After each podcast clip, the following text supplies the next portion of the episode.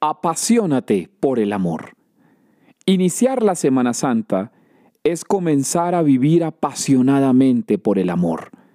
Jesús inaugura su deseo de salvación por la fuerza del amor.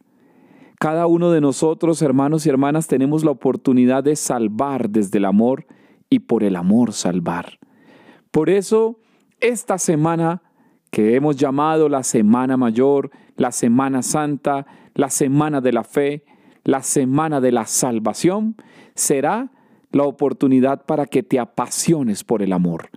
Apasionate por el amor que salva, apasionate por el amor que libera, apasionate por el amor que hace camino, apasionate por el amor que emprende Jesús hoy. Por eso leemos la lectura de la pasión para inaugurar ese camino que Jesús libre y voluntariamente ha querido abrazar por amor a ti y por amor a mí, por amor a nosotros.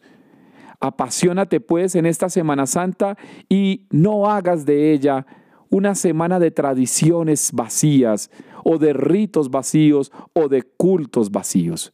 Es el momento de llenar de contenido la vida de Jesús en tu propia vida. El camino de Jesús será tu camino. Las palabras de Jesús han de ser tus palabras. Su silencio, su prudencia, también su sacrificio, su muerte, su cruz, su resurrección. Es el camino del amor.